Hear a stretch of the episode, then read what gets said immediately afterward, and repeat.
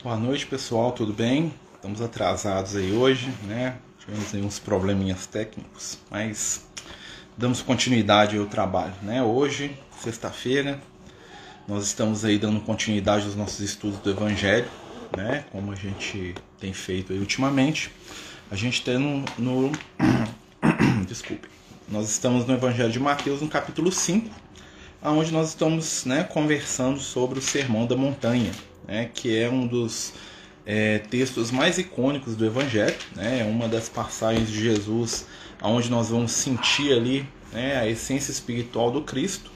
E conforme a gente já tem falado, né, o, o Sermão do Monte ele é um manual do, da evolução, ou seja, ali no Sermão do Monte nós vamos ter um aprendizado né, de como caminhar evolutivamente, né, o que, que a gente precisa para poder crescer né, enquanto espírito eterno. Né? Só para a gente fazer uma recapitulação, né?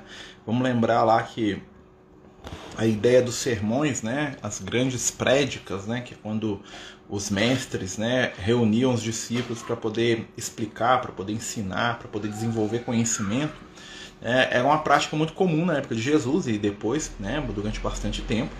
E Jesus recorre a essa prática, né? Ele estava na Galileia, né? Para a gente só localizar espacialmente, né? Ele estava na Galileia e ele reúne seus discípulos, né? Em torno ali do, nas beiras ali, né? Do lago do Tiberíades, né? Ou do mar da Galileia, ou né? Do lago de, lago de Genezaré, né? Tem vários nomes. E ele vai proferir um discurso, né? Que vai ter como objetivo é, estruturar né, um, um, roteiro seguro para nossa caminhada evolutiva.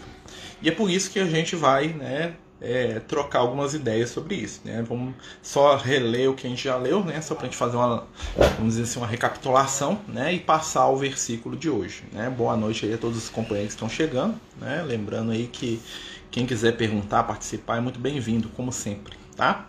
Então vamos lá. Né? Vendo Jesus, aquela multidão, subiu ao monte e tendo se aproximado dele os seus discípulos, ele abrindo a sua boca os ensinava, dizendo: Bem-aventurados os pobres de espírito, porque deles é o reino dos céus. Bem-aventurados os mansos, porque possuirão a terra. E bem-aventurados os que choram, porque serão consolados. É, então, nós fomos até aqui né, no estudo. Então, primeiramente, Jesus sobe ao monte, ou seja, ali um estado de elevação. Né, o monte é, é a representação da elevação, né, que ele está numa posição mais alta tá? E quando ele se assenta, né? E o que, que ele está fazendo? Ele está, apesar de estar mais alto, ele se coloca no nível das pessoas que estão em torno dele. Tá? Esse é o simbolismo do monte e de Jesus sentado. Os discípulos, né, são seguidores do Cristo. A gente já explicou isso na outra, nas últimas lives. E as primeiras três bem-aventuranças, né? Os pobres de espírito são aqueles que são desejosos de aprender, né? Os pobres do espírito, ou seja, aqueles que sabem que nada sabe, né? A gente usou até o Sócrates ali como um exemplo, né, de pobre de espírito no melhor sentido, né? Que o grande filósofo ele tinha consciência de que o verdadeiro sábio era alguém que buscava a cada momento aprender mais, né? Que não se enganava achando-se detentor de um conhecimento, detentor de uma né, capacidade acima da média. O segundo grupo, né, os mansos. Né, os mansos são aqueles que, não sendo é, inativos, né, tem uma postura né, de equilíbrio e tranquilidade. É, o equilibrado é sempre o manso. O equilibrado né, está sempre senhor de si, senhor das situações. Né? Não confundir manso com passivo, ou com inativo, ou com né, pessoa mole. Né? O manso aqui que Jesus está explicando é aquela pessoa que está no controle é alguém que está em estado de equilíbrio. Né? Nós até brincamos lá com os estoicos, lá com Sêneca, lá, que é um personagem muito famoso né? da, da contemporaneidade de Jesus. Né? O Sêneca foi contemporâneo do Cristo, apesar de nunca ter conhecido Jesus, né? porque ele era um filósofo romano. Né? Mas os apóstolos de Jesus, alguns deles tiveram contato com Sêneca. O terceiro, né, a terceira bem-aventurança é bem-aventurados os que choram. Né? E dentro dessa bem-aventurança nós vamos encontrar o que?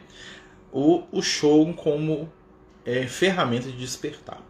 Né? Jesus no Evangelho de Lucas ele faz junto com o Sermão da Montanha ele faz os ais, né? E ele fala assim bem é, bem-aventurados que choram, tremei vós que ris. É, não é porque a alegria é errada, e sim porque quando alguém já está chorando, né, é porque ele já está acordando para a realidade da mudança. muitas vezes as lágrimas que vêm na nossa vida são o prelúdio né, de uma transformação íntima com o objetivo de sermos pessoas melhores. É por isso, né, a gente vai ver aí que Jesus fala que, os, que aqueles que choram são bem-aventurados. Ou seja, você já está acordando, né, você já não está fazendo ninguém chorar, você já está descobrindo né, o seu papel. Então, os, os primeiros passos, né, querer aprender sem arrogância, sabendo que pode aprender mais, né, autocontrole e começar a se desiludir, né? sair da ilusão que é o que é o mundo material da felicidade fácil. Né? E ele continua agora, né, no de hoje aqui, que é o versículo 6. Bem-aventurados os que têm fome e sede de justiça, porque serão saciados. É. Muitas vezes, quando a gente pensa em fome e sede, nós estamos pensando em necessidades básicas, né? o alimento, aquilo que nos sustenta, né? aquilo que nos dá é, o vigor para seguir em frente. E quando a gente pensa em fome e sede de justiça, a gente vai pensar o que é justiça do nosso ponto de vista. Justiça, do nosso ponto de vista, é a reparação daquilo que nós achamos que é o nosso direito. Tá? A justiça ela fala para gente da relação que existe entre o direito e o dever. Né? Na medida que eu busco o meu direito, né, eu também preciso aceitar o meu dever. Né? Isso é justiça. Né? Quando Jesus fala aqui dos que têm fome e sede de justiça, são aqueles que buscam né, aquilo que é correto. Mas a justiça né, não é a justiça para o outro, é a justiça para si, o que é justo, é o que está dentro da medida, o que é exato.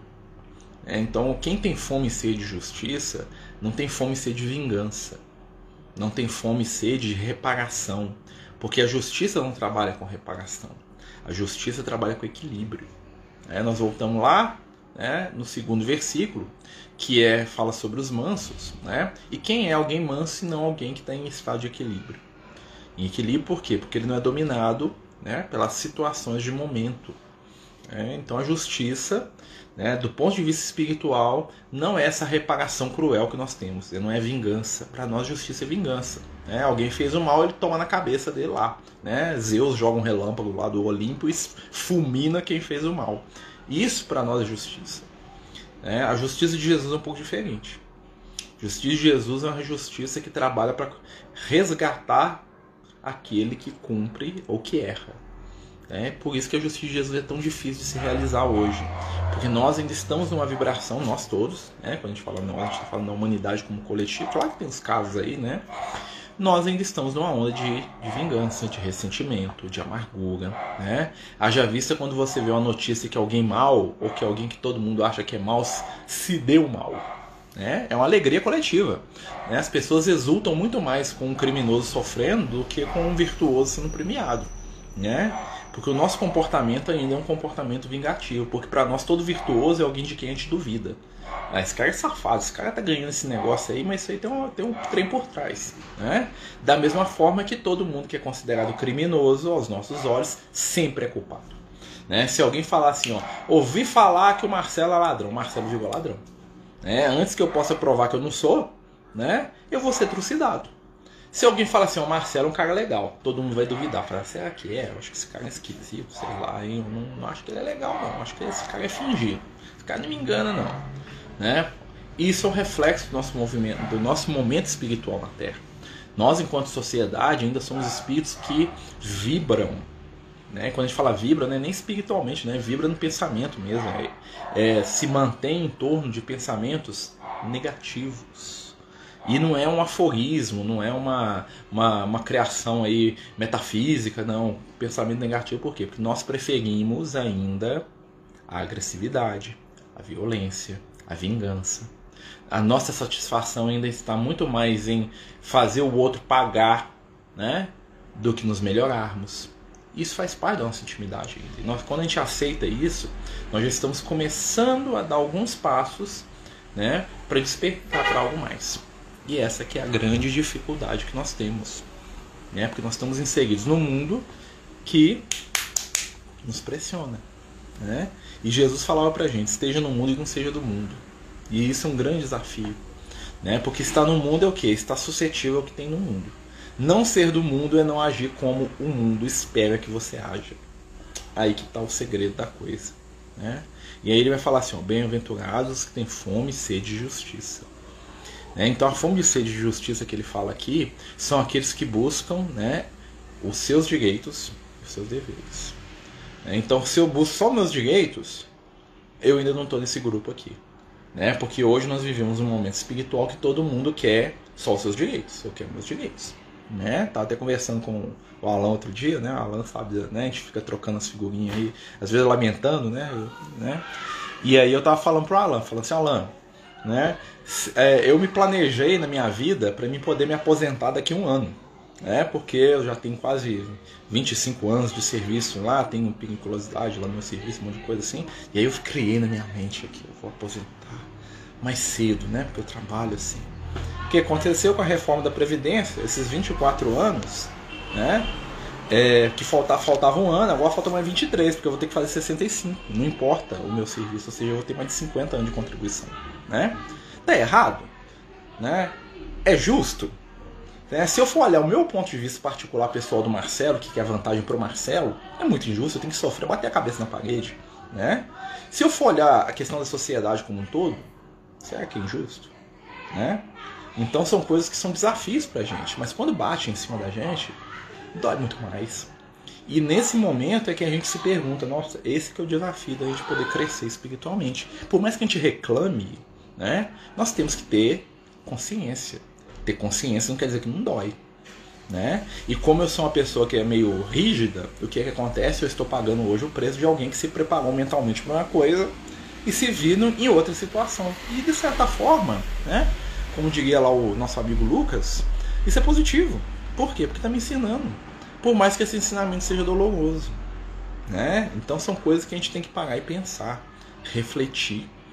Né? Porque se está acontecendo conosco, por que está acontecendo? Porque algum motivo tem para o nosso crescimento. E aí eu não tenho que ficar com raiva do Zé, do Maria, do João, do Joaquim, que fez ou que deixou de fazer. Porque se fosse para não me atingir, saía ano que vem, saía daqui 10 anos, né? Se eu estou dentro de um processo de prova, uma situação que pode gerar um processo de prova, é porque eu tenho algo a aprender com aquilo. E quando nós entendemos isso, o nosso sofrimento diminui. Quer dizer que não dói, não, né? Dói, dói sim. Só que você se prepara para aprender junto com aquilo. Né? O companheiro está falando aqui, ó, graças aos ensinamentos do Cristo, tenho percebido que a maioria das vezes é o meu orgulhoso ego que acha no direito de querer justiça, quando na verdade ele se acha sendo o universo. É isso mesmo, meu amigo. Somos nós nesse sentido.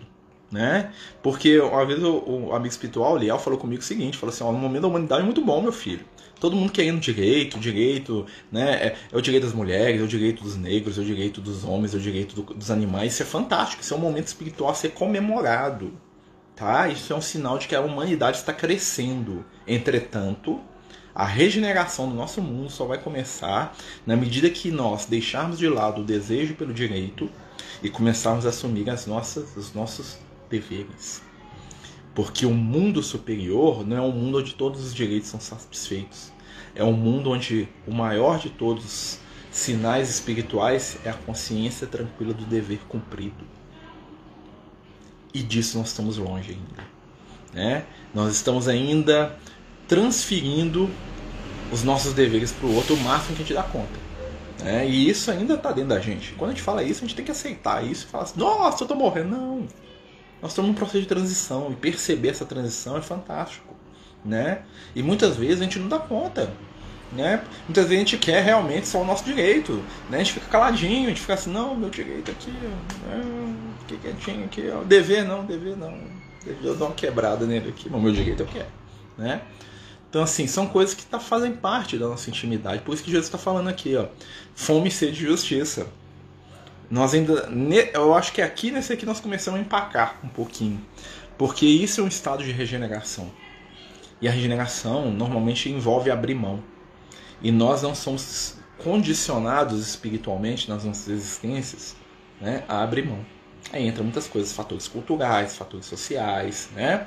E, por exemplo, nós vamos ver que na nossa sociedade, por exemplo, as mulheres são treinadas para abrir mão mais do que os homens, não quer dizer que todas abram, e não quer dizer que todos os homens sejam egoístas, mas, socialmente falando, isso é, uma, isso é claro, né? As mulheres são treinadas, né? Doutrinadas, de certa forma, para serem menos egoístas. Isso é uma vantagem evolutiva. É uma vantagem evolutiva do ponto de vista espiritual, né? do ponto de vista material é ruim. Por quê? Porque as mulheres são abnegadas e os homens fazem o que eles quiserem. Né? As mulheres elas, não, elas pensam muito mais no coletivo, os homens pensam mais neles. Né? A brincadeira que o Lucas fez uma vez com um amigo nosso lá. Né? Que ele falou assim: ó, se você quer entender a diferença evolutiva do homem para a mulher, é só comparar a relação do pai e da mãe com o filho. Aí os companheiros ficaram assim: mas como que é isso? Eu falei: muito simples, meus filhos. Observem. Né? Quando seu filho pede para sair, né? se você é mãe, o que, que você fala com ele, mãe? A mãe liga pro filho e fala assim: o que, que você quer fazer, meu filho? O filho, se eu quero plantar abóbora, a mãe vai plantar abóbora junto com o menino. Quando o pai sai com o filho, o que, que o pai faz com o filho? Menino, eu adoro futebol, você vai comigo futebol. Menino, eu adoro pescar, você vai comigo pescar. Menino, eu adoro jogar videogame, você vai jogar videogame comigo a tarde inteira. Olha que maravilha. O que está por trás disso? Né? Existe amor nas duas situações? Sim. Só que o amor da mulher, ela abre mão dela e vai fazer o que o filho quer. O amor do pai é pegar o filho e fazer o que ele, pai, gosta. Né? Se o filho falar assim, eu não quero fazer nada disso, pai, eu quero fazer uma coisa que você detesta, o pai já. Não, dá outra vez, vamos dar um jeito. Não, mas você tem certeza? Hoje é tão legal aquilo, porque no fundo, né, nós temos um treinamento íntimo, né, de fazer o que a gente quer. Aí nós precisamos reencarnar como um homem, né, para poder lidar com o que a gente quer, e temos que reencarnar como mulher, às vezes, para aprender algumas lições. É, então são coisas pra gente pensar. Ah, quer dizer que eu sou muito machista, fim do mundo, acabou o planeta. Não, gente, isso faz parte do processo evolutivo da Terra. Né? E observar isso sem sofrer é crescer espiritualmente. E é mudar, né? Porque já tá na hora de mudar. Tem muita coisa que tem que mudar mesmo. Né? Muita coisa que a gente vê. Eu lembro quando eu era menino, minha avó falava assim: menino não entra na cozinha. Né? E aí minha mãe fazia eu lavar prato, lavar roupa. Minha mãe me ensinou a fazer um monte de coisa. E hoje eu não faço nada, sinceramente. Eu não levo jeito para nada. Eu sempre fui um fracasso nisso. Né? Também comodidade mesmo. Né? Mas minha mãe fazia eu passar pano em casa, lavar roupa, lavar banheiro, arrumar casa. Porque não tinha. Né? Aí eu lembro que as pessoas falavam com a minha mãe assim: você tem que ter uma filha. Né? E quando ela falava que tem uma filha, na verdade, o que ele estava dizendo você precisa ter uma escrava para poder trabalhar, para seu filho não ter que fazer isso. Né? Para seu filho ficar lá dormindo o dia inteiro enquanto sua filha trabalha. Quem que vai cuidar de você quando você for idosa? Você não tem filha. Falava com a minha mãe, muitas eu ouvi isso muitas vezes. Né? Quem que tem que cuidar da minha mãe se ela ficar doente? Eu, meu irmão. É a gente que se vira. Não é? A responsabilidade é minha. Né?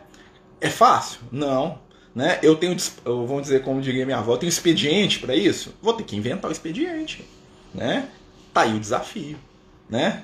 Mas essa é a nossa realidade espiritual. Isso que Jesus está falando aqui, da justiça, tem a ver com isso tudo com essa briga social que nós estamos vivendo hoje, né? com esse ranço que está tendo entre feminismo, machismo, né? É, é, ideias de gênero, como se isso tudo fosse ruim. Ruim é a briga que gera em torno disso. Ruim é a agressividade que gera em torno disso, é a falta de amor. Nós precisamos amar e amar de verdade, não é amar só o meu grupo, não é amar só quem pensa igual a mim politicamente, não é amar só quem tem a mesma visão sexual que eu, ou não é amar só aquele que trabalha junto comigo, ou aquele que concorda com as minhas ideias. Nós temos que começar a buscar a justiça.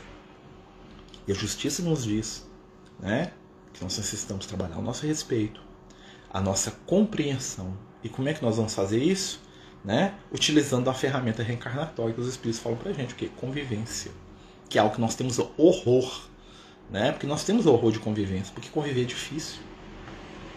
Né? Conviver, nossa, conviver, meu Deus. Né? Conviver é trabalho.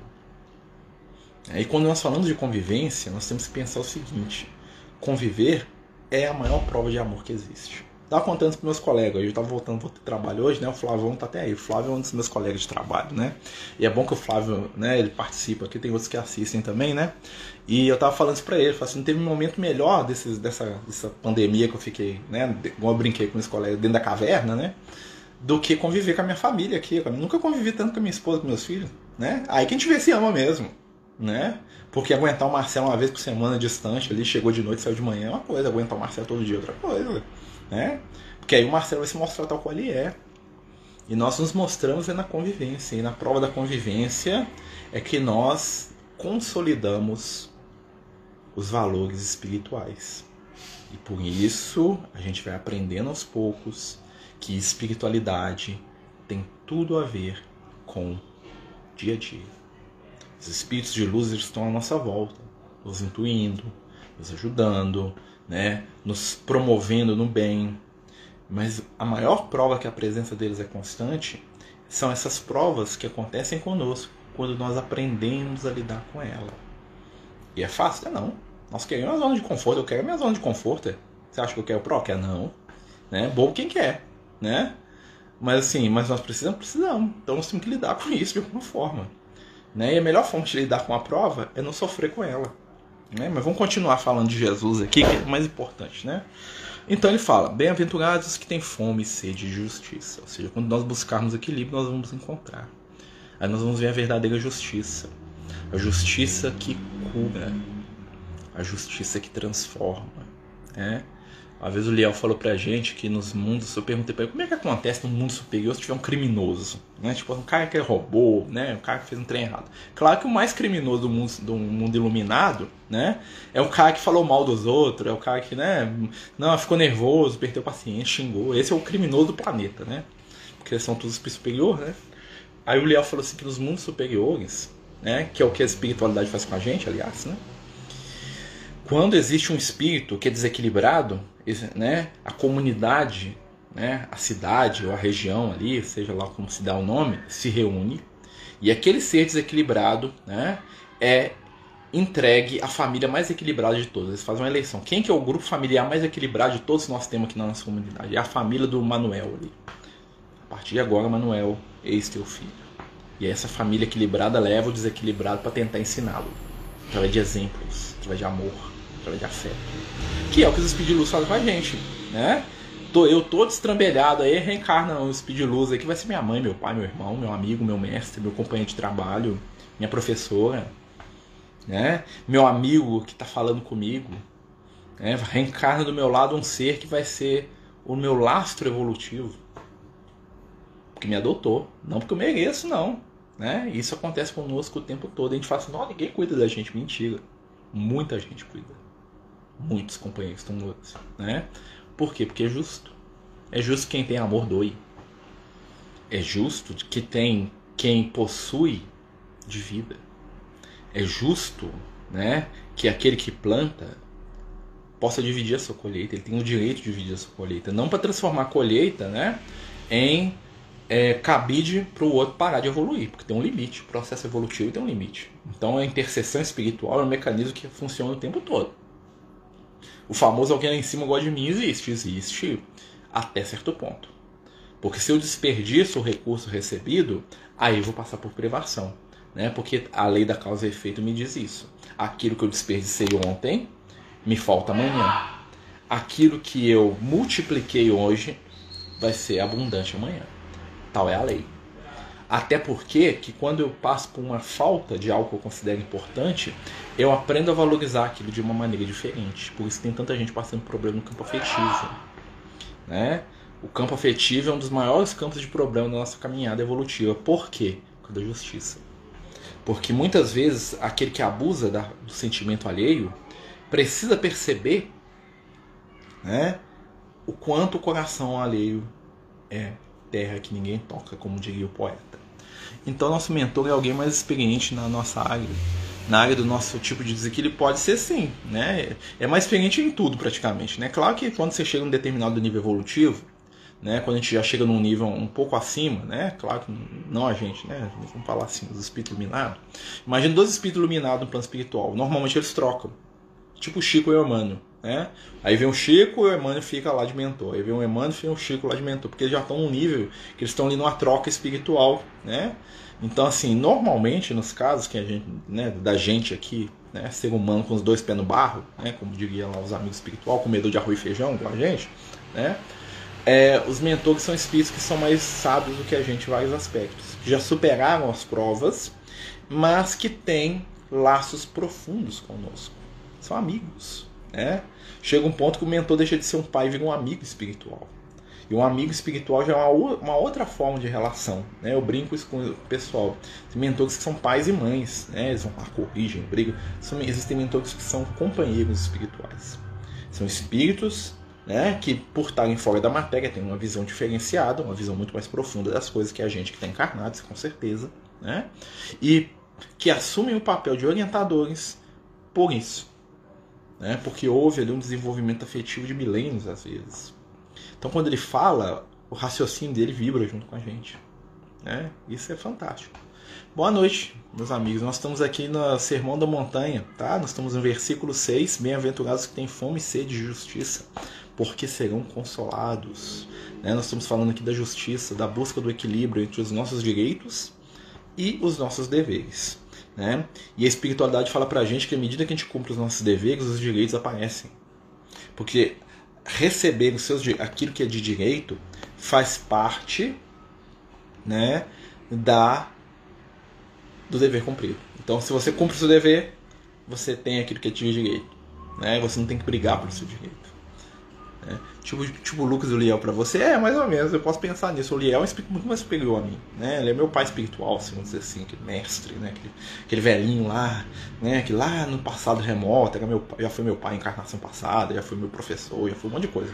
Né? Foi meu amigo, né? meu orientador, né? Puxar, o cara que puxava minha orelha, que me punha no banquinho, da, no cantinho da disciplina, é o Liel.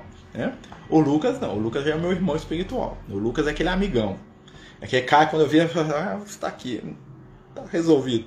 Né? Que cara o Lucas é o que eu abusava deles. Ah, Lucas, você. Ó, oh, Lucas, não cuidei da minha saúde, não. Até hoje eu faço isso. Outro dia, né, a gente brincou aí, né, que eu tenho diabetes, né? E aí, né, eu lembro que a gente tem uns amigos médicos, né? E aí a gente foi, foi fazer um exame lá de diabetes, minha diabetes deu todo desregulado. Mas tudo desregulou assim, eu tava com 13 ou 11 de é, glico. Como é aquele negócio aí? É, glicemia glicada, né?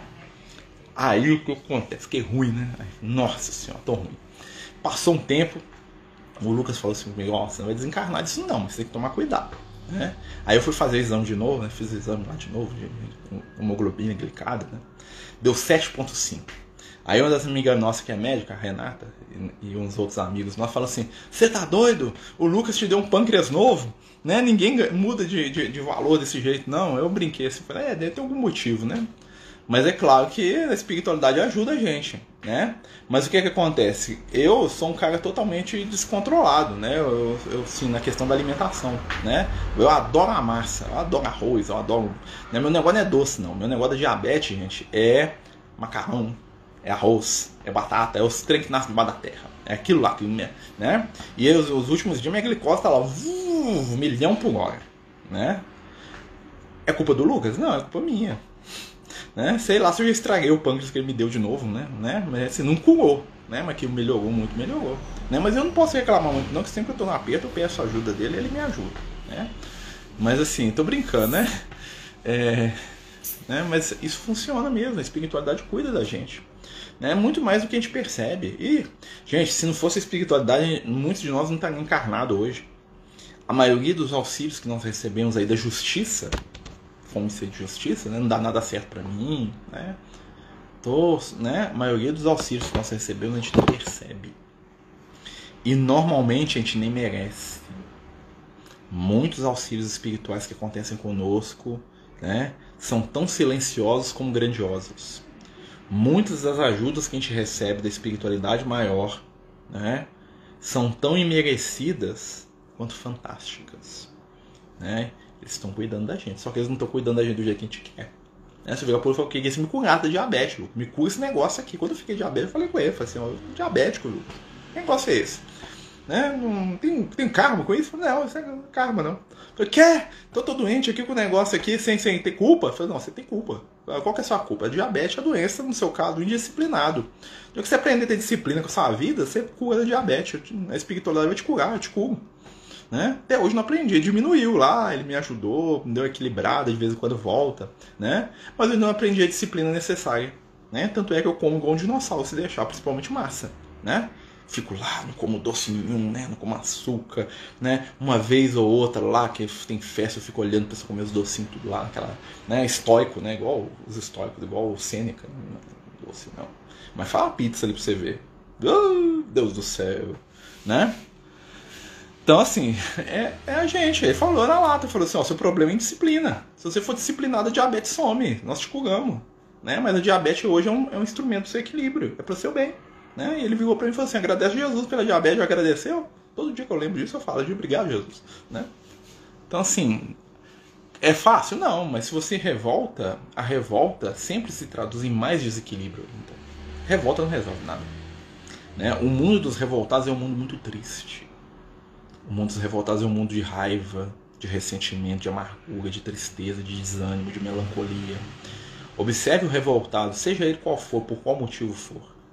É, é sempre alguém amargurado, entristecido, raivoso, agressivo, né? que normalmente agride muito mais aqueles que estão à volta dele do que aqueles que são objeto da revolta dele. Né? Porque quem tem que conviver com o revoltado é o pai, a mãe, o irmão, companheiro de trabalho, a esposa, o filho. E não contra quem ele está revoltado. Eu estou revoltado contra o Papa. Quem vai aguentar minha amargura é minha esposa, meus filhos aqui, meus bichos. Estou revoltado contra o meu, meu chefe. Quem vai aguentar minha amargura, meu ressentimento, minha raiva é minha família. Né? Então, assim, a amargura não é uma ferramenta adequada para a evolução, nem a revolta. Né? Nós temos que aprender isso, porque nós achamos que ser amargurado, né? meio indignado. Né?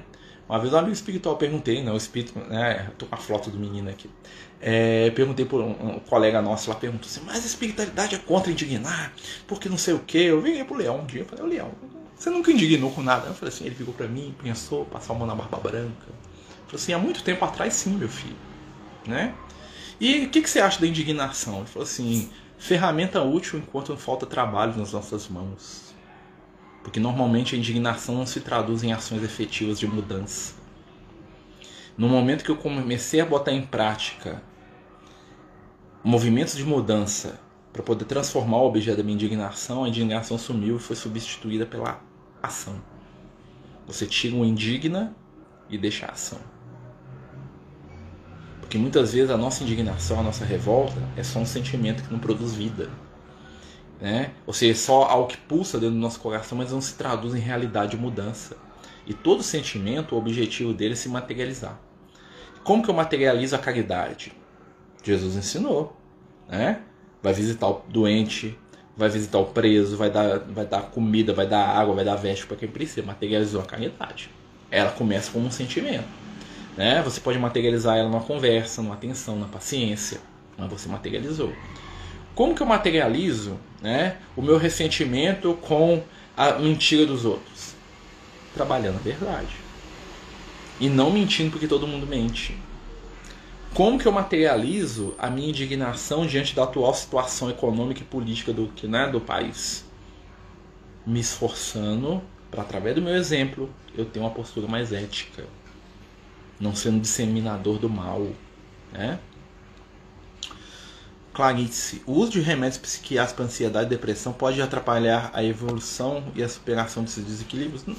Medicamento é uma, é uma ferramenta da espiritualidade, minha amiga. Né? Não existe nada que vai trazer, que é trazido ao plano físico, que não tenha o aval do, do mais alto. Os remédios são sim né? ferramentas iluminadas que o Cristo nos deu para tratarmos as nossas, as nossas necessidades. São presentes a parte. Tanto é que a maioria dos remédios é feita a partir de substâncias da natureza. Né? Então isso é sim uma ajuda. O que a gente deve pensar nessas questões, como em todas, né, é o equilíbrio delicado que devemos ter entre o uso e o abuso. Né? Até que ponto o remédio ele é uma ferramenta eficaz para minha caminhada e ele é em alguns momentos para me ajudar, né? E até que ponto esse remédio vai se tornar um objeto de vício. Esse equilíbrio que é o que nós devemos buscar, porque os remédios, né, os, os medicamentos são materializações do amor divino, são ferramentas para nossa ajuda. Se não, se não fosse para existir, não aparecia na Terra, não. Né? Então, muita doença que tem hoje, né, é, que tem cura hoje, não tinha cura na época de Jesus. Né? Porque Jesus tinha que ir lá e curar as pessoas. Mas hoje nós temos cura para uma série de doenças. Ninguém morre mais de, de lepra, né? só se quiser. Né? Porque medicamento para isso tem, né? Porque Jesus morria, o cara desmanchava todo. Né? Ninguém morre mais de tuberculose. Há 20, 30 anos o pessoal morria. Morre se não tomar cuidado, se não fizer tratamento. Então hoje nós temos ferramentas científicas. E as doenças da mente, as doenças do psiquismo, do pensar, do sentir, são o mal do século. Por quê? Porque enquanto humanidade, vocês vão notar isso, nós estamos cada vez menos doentes fisicamente, mais doentes mentalmente. Ah, mas tem coronavírus, é esporádico. Né? Hoje a maioria das pessoas fala qualquer doença, não é nem coronavírus, não. É depressão, é solidão, é tristeza, é amargura, é falta de sentido da vida. E aí aparecem as outras, né, alicerçadas naquela, naquelas situações todas.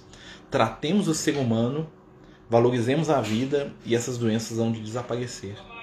Né? Então hoje, assim como os nossos trabalhos são muito menos braçais, muito mais mentais, as nossas doenças também são muito menos físicas, né?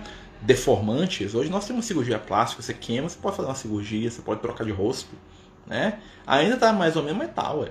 tem transplante de órgão, né? você tem uma série de. Né? Daqui a pouco nós vamos ter aí a, a né, os, os, os, membros biônicos, né, que vai ser igual nos filmes aí, ó, né, o braço que funciona melhor do que o braço, o olho que funciona melhor, isso aí, é, gente, isso aí em 100 anos vai ser assim, né? A gente vai dificuldade de dizer o que, que é, o que, que é humano, o que, que é robótico, né? Tá ótimo, né? Então nós temos que pensar no positivo. Né? A maioria morre não só por falta de cuidado, sim pela precariedade de saúde pública. Sim, mas por que, que a saúde pública é precária? Por que, que a saúde pública é precária? Saúde pública é precária porque nós que somos membros da saúde pública, tá? Somos espíritos precários também. Porque nós ainda somos egoístas. Eu falo isso porque eu sou funcionário da saúde. Né? Nós precisamos aprender a amar mais. E não é é culpa do líder que rouba lá na frente, não, não. É. Hoje eu estava conversando com meus colegas de trabalho, voltei lá, né? Tava conversando com um dos meus colegas lá. E ele estava falando pra gente o seguinte, ó, quando começou essa questão do coronavírus, lá no nosso serviço, né? Não vou citar o nome porque a gente não precisa entrar nisso, quem trabalha lá comigo sabe, né? É, quando começou essa questão do coronavírus, quando passava um, um, corpo, um cadáver, uma pessoa que tinha desencarnado lá por causa do corona, né, lá no hospital onde eu trabalho, né, tinha uma, uma sirene, fechava o corredor, ninguém passava, ninguém entrava, saía, aquilo lá isolado, aquela coisa toda. Hoje, né, aí ele falando comigo, fala assim, ó, hoje o cara morre lá, eles passam quase que em cima da gente, não avisa mais, não tem mais nada. Aí, né? Aí veio o Marcelo, né? O Marcelo pega a informação passa pra frente, né? Voltei, né? Minha, minha esposa me pegou, voltei pra casa com ela, né? Ednei, veio pra Ednei, contei essa história. Falei, ah, lá, tá tudo pros cocos e tal. Ela chegou pra mim e falou assim, é, mas nós também estamos pros cocos, né? A gente fazer um monte de coisa pra se, se precaver muito mais do que a gente tá fazendo hoje. Hum. Ou seja, a culpa é do sistema? Eu falei assim, é, mas o sistema, aquela coisa toda, né? Defendendo, né? Ela falou, não, mas o sistema é feito de pessoas. Ela falou comigo né? Porque tem hora que você tem uns despedidos dentro de casa, né? Né? Como eu brinco pessoal, eu sou o cara que fala, minha esposa é, é quem faz. Né? Eu sou o cara que sai pedindo cesta básica, de NEC faz a lista lá e, e, e multiplica tudo que, que, a gente ganha. Né? Divide, fica lá fazendo ficha lá, assistido lá, né? É ela. Né? Então, assim, são coisas que a gente tem que né, aprender. E é realmente. E aí quando você fala isso, eu, eu pensei exatamente nessa questão. Como que nós todos somos responsáveis e conectados? É a questão, né? Fome e sede de justiça. Né? Porque muita gente fala assim, ah, vou revoltar contra aquilo. Tá, revolta, meu filho. O que, que você fazer de útil com isso? Revoltar só não resolve o problema, não. Resolve, gente. Vamos, vamos ser sinceros. Revoltar só resolve. Se eu não mudar enquanto indivíduo, vai resolver? Eu, que o Marcelo, mudar minha postura, não vai. Não vai, não. Porque a gente vai sempre jogar pro outro. Se deu certo, Deus que fez. Se deu errado, é culpa do diabo. Não é assim? E a gente nada, porque é mais fácil de ser neutro. Se deu certo alguma coisa, Deus me deu. Se deu errado, o diabo impediu. E eu continuo aqui sendo um cara neutro. Como se os espíritos das trevas tivessem preocupado em prejudicar o Marcelo se o Marcelo não estiver fazendo nada que, que, que atrapalhe eles. Estão nem aí. Os espíritos das trevas são egoístas. Tá? Espíritos inferiores são egoístas, eles só pensam neles. Eles só interagem com a gente quando é interesse deles. Os trevas saem da casa, não sai lá dos abismos, dos umbrais, para vir na minha casa, pra me encher o saco e acordar de manhã com vontade de fazer raiva em mim. Não. Tá? O espírito das trevas vem atrás de mim porque tem algum objetivo que é útil para ele. Que ele é egoísta. Quem vem para ver como é que eu tô aqui sem, sem ganhar nada é é o Lucas. Ele vem. Né? Tô aqui com meus meninos, tô jogando videogame, tô vendo televisão, tô lá bebendo refrigerante, né? O Lucas vem como é que tá o Marcelo, o que tá acontecendo e tal. Por quê? Porque eles são os de luz. Trevas vai vir aqui para me ver fazer o que eu gosto? Faz nada. Né? Então a culpa não é deles, não, tá? Espírito das trevas só associa com a gente quando é do interesse deles. Por isso que muitos companheiros que a gente fala, né? É, fala assim, o espírito tá me perseguindo, tá fazendo aquilo e tal. O espírito falou comigo que na outra encarnação fui muito mal. Uma vez o Leal falou com um companheiro nosso na reunião, o Espírito chegou na reunião, tem uma reunião mediúnica, né? Aí o Espírito chegou, fulano, você me matou, você roubou, você é ladrão. E o cara começou a chorar na reunião, ai meu Deus, eu fui um monstro. Aí o leão manifestou, meu filho. Né? O que aconteceu? Ah, que o espírito falou que eu roubei, matei, fiz. Aí o leão ficou para ele, meu irmão, esse espírito, ele vem da paz do Cristo? Não, mas ele falou, falou assim. Aí ele ficou assim, meu irmão, é um espírito doente. Espírito doente, enlouquecido, ele vai falar aquilo que for do interesse dele. Se ele vê que falar que você matou sua própria mãe vai ser para vai fazer com que o interesse dele aconteça, ele pode ser mentira que for. Os espíritos trevosos falam mentira o tempo todo. Eles querem causar impacto. Eles não têm compromisso nenhum com a verdade. Então, cuidado com pseudas informações espirituais que jogam os outros para baixo. Ó, o espírito falou aqui que o cara matou ele, ó. Esse cara é assassino. Será? Né? Será que é mesmo? Porque o espírito é mentiroso. Você já veio aqui contar aquela história, né? Quem fala dos outros com você, fala de você com os outros. São coisas pra gente pensar, né? Como saber quais são os meus deveres? Através da consciência, exatamente. Dever cumprido. Consciência tranquila, dever cumprido. Isso é André Luiz fala pra gente lá no livro Nosso Lar, né? É uma das poucas tiradas pessoais do André Luiz. Bem que ele teve isso de alguém, mas lá no livro ele fala dele mesmo, né? A consciência tranquila do dever cumprido se mostra através do que? Da gente poder deitar com a gente mesmo. Falar assim, olha, eu fiz o meu melhor. Ah, o outro achou que foi uma porcaria. Eu fiz o meu melhor. Fiz o que eu dei conta. Se eu fiz o que eu dei conta, de verdade, né? Aí tem as. né? Tá tranquilo. Ah, mas como é que eu sei que se eu tô fingindo ou não? Os espíritos falaram. O Kardec falou pros espíritos, né? O Kardec pressionava. Né? Tipo assim, tá, mas. Né? Normalmente eu acho que tudo que eu faço é bom. Né? Mesmo quando eu tô errado. Aí o espírito falou assim: ó, aplica a lei de. A lei de ouro. Regra de ouro que Jesus te ensinou. Né? Pensa o seguinte: se o outro fizer o que você está fazendo para ele, você vai gostar? Simples, resolveu o problema. Você sabe se está certo ou errado. Está em dúvida se alguma coisa é dever? Pensa: se eu tivesse no lugar do outro, o que, que eu ia querer que ele fizesse? O que, que eu faria por ele? O que, que eu esperaria dele? Né? Se eu for lá, né, na casa espírita hoje, pedir comida, e eu tiver com meus filhos passando fome aqui, e eu for lá na casa espírita lá e pedir um, um prato de comida, o que que eu espero que o, o, o, companheiro que trabalha lá, né, que fala que trabalha em nome de Jesus, faça comigo? Que me dê uma lista de, de, de para me provar que eu passo fome de verdade, ou que se condoa do meu caso me dê um, um pouco de arroz de feijão, se tiver.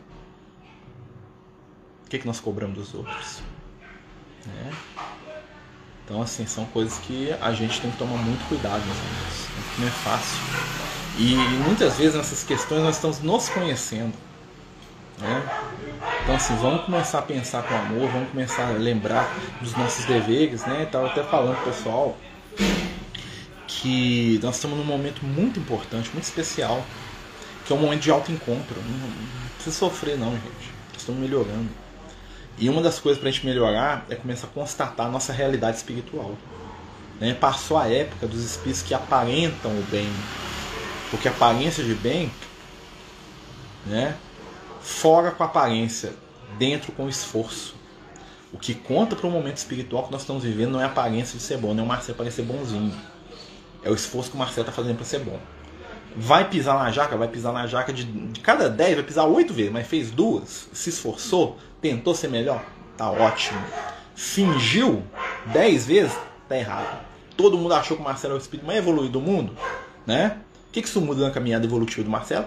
Nada né? Tá com o do Chico com o Emmanuel, né? Então, o Chico tava lá, né?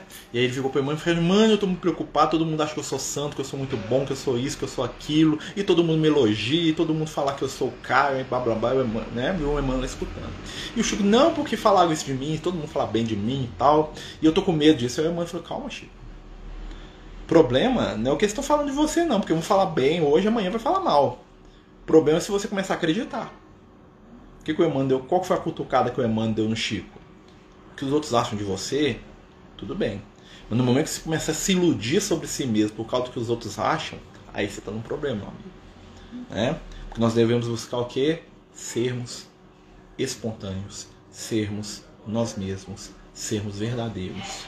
Porque se Jesus Cristo não agradou todo mundo, vai ser a gente com medo de feijão que vai agradar. Né? E muitas vezes a gente é preocupado em agradar, é um dos meus maiores defeitos. Né? Eu, eu tenho, é meu defeito, eu quero agradar todo mundo. Né? É eu tenho tanto esse defeito que às vezes eu tô lá na casa espírita e vem duas pessoas conversar comigo, eu desesperado, desesperado mesmo, porque uma pessoa tá falando comigo, aí chega outra. Aí eu fico assim, meu Deus, eu não posso, se eu, se eu parar de prestar atenção nessa aqui, eu vou destratar quem chegou. Mas se eu não escutar essa aqui, às vezes ela tá com um problema que eu, eu fico doidinho. Você quer ver o bugar, o travar igual, igual o Windows é, XP antigo, né? É duas pessoas conversar comigo ao mesmo tempo, eu fico doido. Não sei para quem eu dou atenção, né? Aí eu fico perdido, não sei o que, que eu faço, aí eu fico querendo agradar os dois, aí eu faço bobagem, né? É defeito. É virtude não, é defeito, né? É querer ser mais do que a gente dá conta, né? Seria muito mais humilde e falar, ô fulano, só consigo ouvir um de cada vez, né? Aí a pessoa fala, nossa, que, né? É isso que eu sou, né? Mas eu não dou conta. Eu falaria, não, pega aí, deixa eu. Só um minuto. Né? É bug, né? Das vezes dá comigo e constante. Né? Às vezes eu tenho uns bugs aí né que me chamam. Fala oh, volta aqui. Às vezes eu tô lá viajado lá nas questões espiritual, lá na hora da distribuição de cesta básica, né? Aí eu fico olhando lá assim, oh, Jesus, meu Deus, tanta gente passando. Aí eu entro no problema de todo mundo, fico mentalizando as pessoas lá. Aí a Edna falou, ô meu filho, carregar a cesta aí, ó, fulano da Dona Maria aí, ó, tá esperando aí, ó, pega a cesta dela. É. Quem que tá certo? Ela. né? Porque tem hora que a gente dubla, é coisa de médio, né? Desculpa aí, desculpinha. Só médio que tem isso? A gente fica voando. Né? Eu também tenho esse medo de rejeição. Eu sempre busco lembrar Jesus também não foi aceito, mas mesmo assim continua. Exatamente. Jesus, ele não veio para poder ser aceito. Jesus veio para fazer a, a, missão dele. Né? Jesus é um cara. É, aí que tá. Jesus, é, Jesus é o protótipo de tudo que a gente está falando aqui. Né? Jesus era um cara equilibrado, que ele sabia quem ele era o que, que ele estava fazendo aqui. Né? Jesus era um cara que tinha equilíbrio sobre as suas emoções, então nada tirava Jesus do centro dele. Messi vai morrer, você não pode morrer, não. Messi, eu te amo, seu cara mais lindo do mundo, Osana, o rei de, de Israel. Jesus mata, crucifica. Sabe o que faz? Jesus era isso, equilíbrio. Né? Então Jesus tinha um foco, o foco dele era trazer o evangelho para o mundo. Ele sabia que, que o que mais a humanidade precisava é o que ele trouxe. Ele veio e fez a missão dele. Ele não veio para agradar os judeus, que queriam o Messias dos judeus, ele não veio para agradar os amigos dele, ele não veio agradar a mãe, nem a mãe dele. Né? A mãe dele queria que ele fizesse acontecer. Ele falou: Não, te amo, mãe, mas eu vou fazer a minha missão. Desculpa aí. Né? Jesus fez isso várias vezes. Né? Jesus é um quebrador de expectativa. Né? No sentido positivo. Por quê? Porque ele tinha senso do que ele estava fazendo. Ele tinha autoridade porque ele tinha equilíbrio. Né? Então Pedro falou assim: jamais faça o senhor ir lá para morrer, senhor. Eu, eu faço de mim, Satã. Tipo assim, né? você está me atrapalhando, Pedro. Né? Ou seja, o Pedro estava manifestando o amor dele por Jesus. Falou assim: Mestre, não morre não que eu te amo, quero que você fique com a gente para sempre, nós precisamos do Senhor. Jesus falou para ele: é necessário que eu vá para que haja justiça, Pedro. Né? Vocês vão crescer do jeito que eu quero que vocês cresçam no dia que eu for embora. Né? Imagina Jesus falar isso pra gente. Nossa, tô doida. Eu ia chorar. Eu, eu, eu acho que eu amarrava Jesus, ia fazer pior que o Pedro. Pedro só pediu, eu ia amarrar a perna de Jesus. Falar, não, você vai, não, Jesus, fica aqui. Precisando do Senhor aqui. Né? Mas enquanto Jesus esteve encarnado, os discípulos não cresceram. Né? Porque ser santo na sombra do Jesus é fácil. Todos nós aqui, ó, não posso, meu filho, qualquer um, dou, dou qualquer coisa que Jesus pega a gente e sai andando com a gente um ano. Nós vamos fazer coisa maravilhosa com Jesus do lado, é. Na vibração do Cristo, quem não vai fazer? Né? Quando Jesus foi embora, era a hora da verdade. Falou assim, agora vocês vão resolver aqui, ó. Aí começou a chegar os doentes, falou assim, ó, cadê Jesus? Aí Jesus morreu. Ah, você que é o Pedro, né? Você que é o cara número um lá que andava com ele lá, ó. Você é o João, né? Você é o Tiago. Vocês andavam com ele, agora vocês resolvem. Né? Não, vocês que eram os amigos dele. O que que Jesus... Me acode aí. Os apóstolos tiveram que se virar. Tiveram que dar um jeito deles. Ó. Pedro não fazia igual Jesus, mas ele começou a atender, ajudar, curar, ver o que, que ele dava conta. Né? Isso é fantástico, gente. Isso é a coisa mais legal de Jesus. Né? É ele ir embora e deixar a gente para resolver. Né? Dá uma sensação de abandono quando a gente fala isso, né? Volta, Jesus. Né? Uma vez eu falei isso, Jesus devia voltar logo. O Liel falou, meu filho, Jesus nunca foi embora, como é que ele vai voltar? Para você retornar, você tem que ter ido. Jesus continua na atmosfera da Terra, trabalhando, inspirando, envolvendo, ajudando, sentindo. Né? Jesus continua como sendo o coração do planeta. É isso. Né? Se você não está percebendo Jesus, o problema é seu. Você que tem que abrir a sua percepção. Ele brincou comigo assim, mas Jesus está à nossa volta. Aí eu perguntei, falei assim, Oliel, me conta que o um negócio aqui. Você já viu Jesus? Perguntei para ele uma vez. Então, você viu? Viu Jesus assim? Olhou Jesus aqui, esse cara de Jesus. Aí ele olhou para mim, né? Olhou com aquela cara de guia espiritual, aquela cara. E o Oliel é sempre divertido, ele gosta de contar as piadas, assim, as piadinhas, né? De nível superior, né? É, assim, ele é sempre alegre, né? Já contei pra vocês a história do, do, do, do, baile funk, né? Do carro lá que tava tocando funk lá e falou: Olha a caridade, nosso irmão quer dividir a música com todo mundo. Isso foi uma piada que ele fez, né? Mas ele foi lá passar a mão na cabeça do moço, né? Ele falou assim: Olha, quando Jesus tá. Ele, falou, aí ele se embolou assim, eu imaginei que ele não queria responder, né? Mas com muito custo, né? Ele falou assim: Olha, nós já percebemos Jesus algumas vezes sim, né? E normalmente a percepção que se tem de Jesus não é tão visual quanto vocês imaginam, sim a presença dele está entre nós como ele está em todo momento, né, em algumas situações a nossa vibração alcança a vibração dele e nós entramos em harmonia com o Cristo, que está a aura dele cobre toda a terra. E aí ele falou assim, que a sensação de estar na presença de Jesus é uma sensação de que você está sendo abraçado, compreendido e recebido. Que todas as suas dúvidas e respostas, questões que você busca, aparecem imediatamente na sua mente. É como se todas as respostas você já soubesse.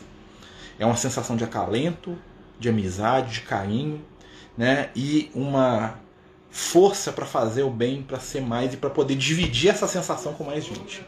Né? Os espíritos chamam essa sensação de amor espiritual. É um nome que eles dão para poder explicar para a gente essa sensação de integração né, com os espíritos superiores entre si. E eles falam assim que a coisa que mais é, eles querem é que a gente sinta isso também. Essa sensação de estar integrado no amor né, como se como se estivesse numa grande mente coletiva do amor sem perder individualidade. É um trem assim, meio viaja, né? E que por isso que eles nos amam tanto, eles têm pressa, tipo, tipo assim, vem cá sentir isso aqui também, isso aqui é bom demais, eu quero que você sinta, eu te amo. Você é meu filho espiritual, eu tenho que fazer você sentir esse negócio aqui que eu tô sentindo, né? E é por isso que eles trabalham tanto a nosso favor. Tem outros como ele, Jesus, aqui no planeta Terra não. Não, não. É.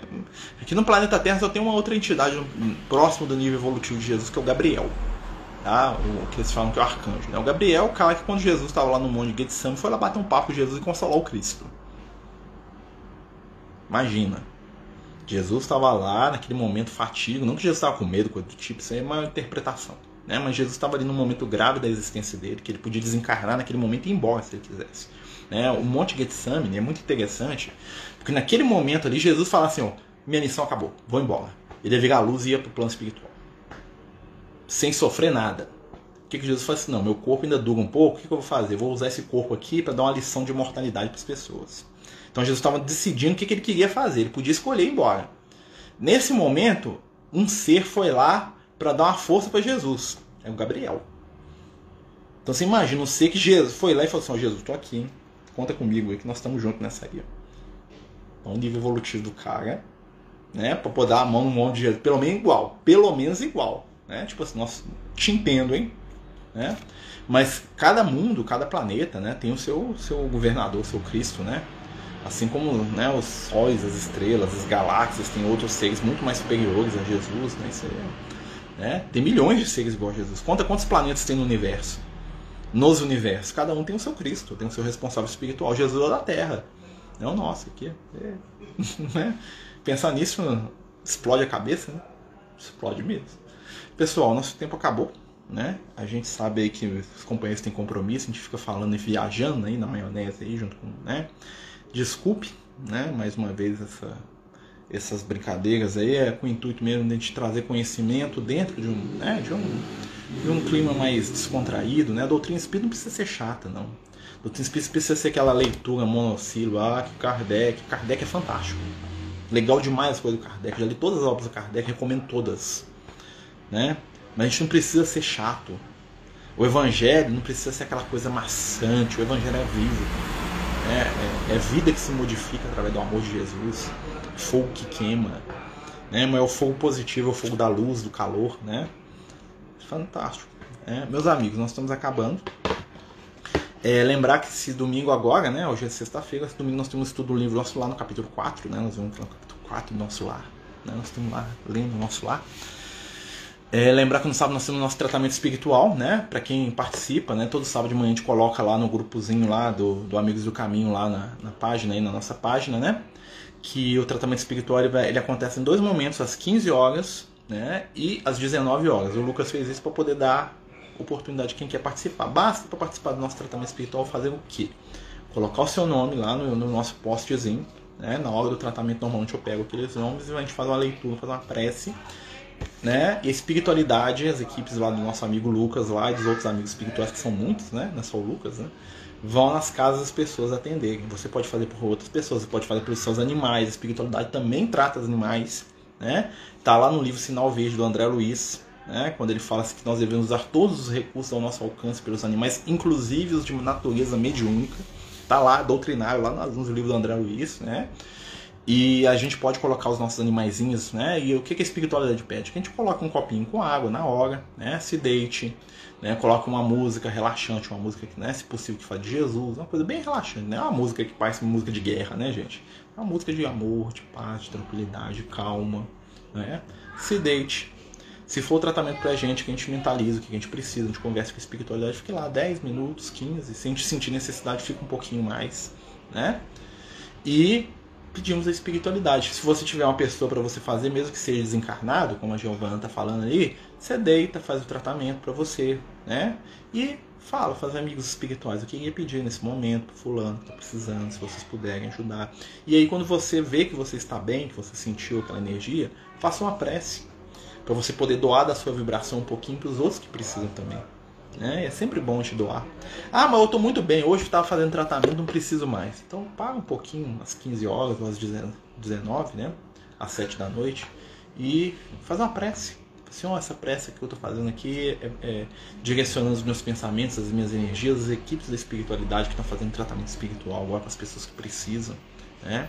É, é do bom aprendizado espiritual nós doarmos aquilo que, aquilo que nós recebemos. Então, os recursos espirituais que a gente recebe, quando nós repassamos eles para outros, eles se multiplicam. E eles criam raízes na nossa intimidade. Toda prece que eu faço pelo próximo repercute para mim. Todo desejo de cura que eu tenho pelo meu irmão repercute para mim. Né? Toda ação material ou espiritual que eu movimento em favor de alguém vai criar raízes na minha própria intimidade, vai criar laços de amizade, conexões, pensamentos. Então, fazer uma prece para a gente terminar, né? Passamos muito da hora, mas também nós começamos atrasado, né? Senhor Jesus, amigo e mestre, companheiros espirituais, agradecemos pela oportunidade da vida, por estarmos aqui reunidos em torno do Teu Evangelho. Abençoa, Senhor, cada um dos que nos escuta. Abençoa, Senhor, a espiritualidade amiga que nos sustenta e nos ajuda a seguir. Dá-nos a força, o entendimento, a boa vontade, o carinho, a perseverança e a paz. Estabelece em nosso coração o desejo de servir para que possamos colaborar de alguma forma com a implantação do teu reino de amor na terra. Abençoa, Senhor, aqueles que amamos, principalmente também, Senhor, abençoa aqueles que precisamos aprender a amar. Fica conosco hoje e sempre, que assim seja, graças a Deus. Então, meus amigos, muito obrigado Tenham todos uma boa noite, durmam em paz, durmam com Jesus. Muita paz, muita luz. Até domingo às 8, se Deus quiser e permitir.